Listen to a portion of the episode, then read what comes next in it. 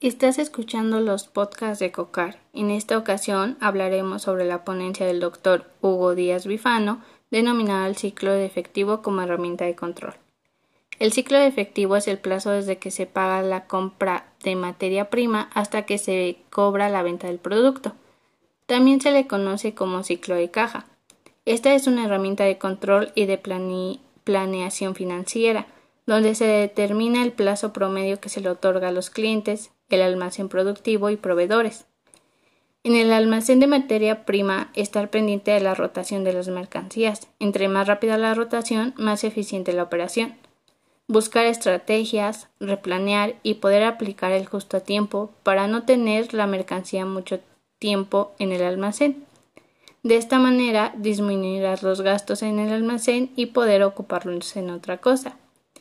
En producción en proceso, saber cuánto se tarda en producir, verificar que no se tengan cuellos de botella que afecten a la producción. De esta manera, volverse más eficiente. Los productos terminados. Sabremos cuántos días tiene garantizado el ofrecimiento a la venta si se deja de producir, ya sea por diversos motivos, como el mantenimiento de maquinaria o cerrar por algún problema de salud o infraestructura. En los proveedores es el plazo promedio de pago, esto quiere decir cuántos días tenemos para pagarle a los proveedores por la mercancía que nos dan a crédito. Que de cierta manera tú te estás financiando de los proveedores. La fórmula de rotación del ciclo del efectivo es la división de los días del año comercial entre el total en días del ciclo. Esta representa el número de veces que el ciclo de efectivo se renovó en el año, y se realizará una propuesta para que la rotación del ciclo del efectivo sea mejor. También se debe saber la información financiera del pasado, donde se deben de tomar los estados como base para poder mejorar, aplicar las razones financieras de liquidez, solvencia, apalancamiento, rentabilidad y los métodos de tendencia, para saber qué tan eficientes somos en los resultados. Recordar que estos estados financieros deben estar basados en las normas de información financiera para poder aplicar la evaluación financiera, para planear y ver nuestras proyecciones en el futuro con el fin de mejorar.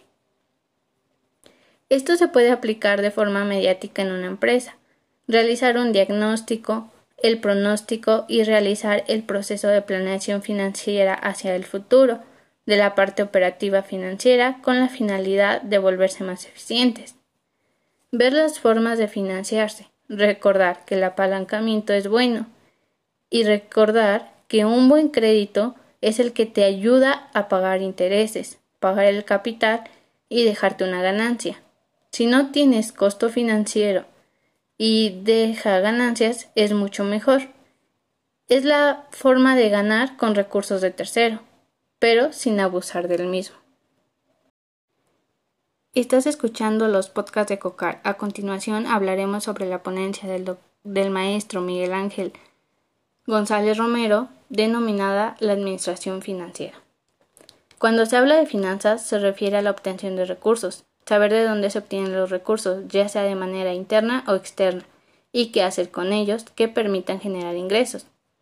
La administración financiera nos da elementos para tomar decisiones en el presente, tomando en cuenta el pasado para mejorar el futuro. Nos debe de orientar a mejorar, corregir los errores y tener claridad para proyectar en el futuro. Los estados financieros que reflejan operaciones pasadas son los asientos de diario, asientos de mayor y los estados de financieros. Y los que representan operaciones futuras son los estados financieros pro forma donde a partir de las decisiones pasadas podemos tomar decisiones que nos permitan ir a escenarios futuros. Los estados financieros nos deben permitir generar juicios confiables sobre el comportamiento económico de la entidad, como en sus gastos, deuda, venta, rentabilidad, saber la estabilidad y vulnerabilidad. Verificar si se está ganando el dinero suficiente, cumplir con los objetivos, cuestionarse sobre nuestro financiamiento, hacer una reestructuración de la deuda, si los flujos de efectivo permiten pagar en tiempo y forma la deuda. Con esto nos ayuda a saber la viabilidad de la entidad como negocio en marcha, cuestionarse si lo que se hace es rentable y viable. tomar en cuenta que la rentabilidad y viabilidad se van complementando, llevarlas de la mano, ya que puedes tener un producto rentable pero no viable. Los estados financieros te permiten conocer a la entidad, además saber su capacidad de crecimiento, productividad, el desempeño de la administración y satisfacer a los usuarios generales. Existen cinco elementos financieros que te permiten ver si tu negocio puede seguir en marcha o replantear un plan de estrategia. Estos son la solvencia, liquidez, eficiencia operativa, riesgo financiero y rentabilidad. El diagnóstico de la situación de la empresa te permite ir a encontrar las oportunidades y peligros, debilidades y fortalezas, Debemos de tener claridad y hacer un análisis en lo externo, como la competencia, los mercados, los mercados, la política económica, la tecnología, para ver las oportunidades y peligros que podemos tener. Y en el interno, saber si se tiene un control interno, competitividad, procesos, la dirección, entre otros. De esta manera, ver los puntos débiles y fuertes. Todo esto se va plasmando en los estados financieros. Cuando se tienen los objetivos y metas claros, es más fácil que las decisiones sean buenas, ya que se podrá formar estrategias y muy probablemente lograrlas. Para leer los estados financieros se tienen dos métodos de análisis, el vertical y el horizontal. El vertical consiste en en convertir a los estados financieros de un mismo periodo en porcientos integrales, es decir, en porcentajes. Además, tenemos las razones financieras, que nos ayudarán a ver la relación entre los contenidos de los estados financieros. Las razones financieras básicas se, se tiene a la liquidez, que nos dice la disponibilidad de los recursos. ¿Cuánto dinero puedo disponer de forma inmediata? para el corto plazo.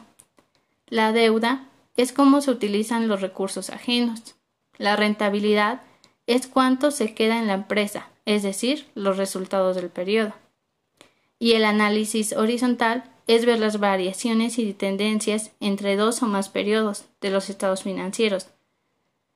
Esto para comparar y ver el crecimiento entre los diferentes años. Estos dos análisis se pueden implementar en la empresa para la mejora de la toma de decisiones.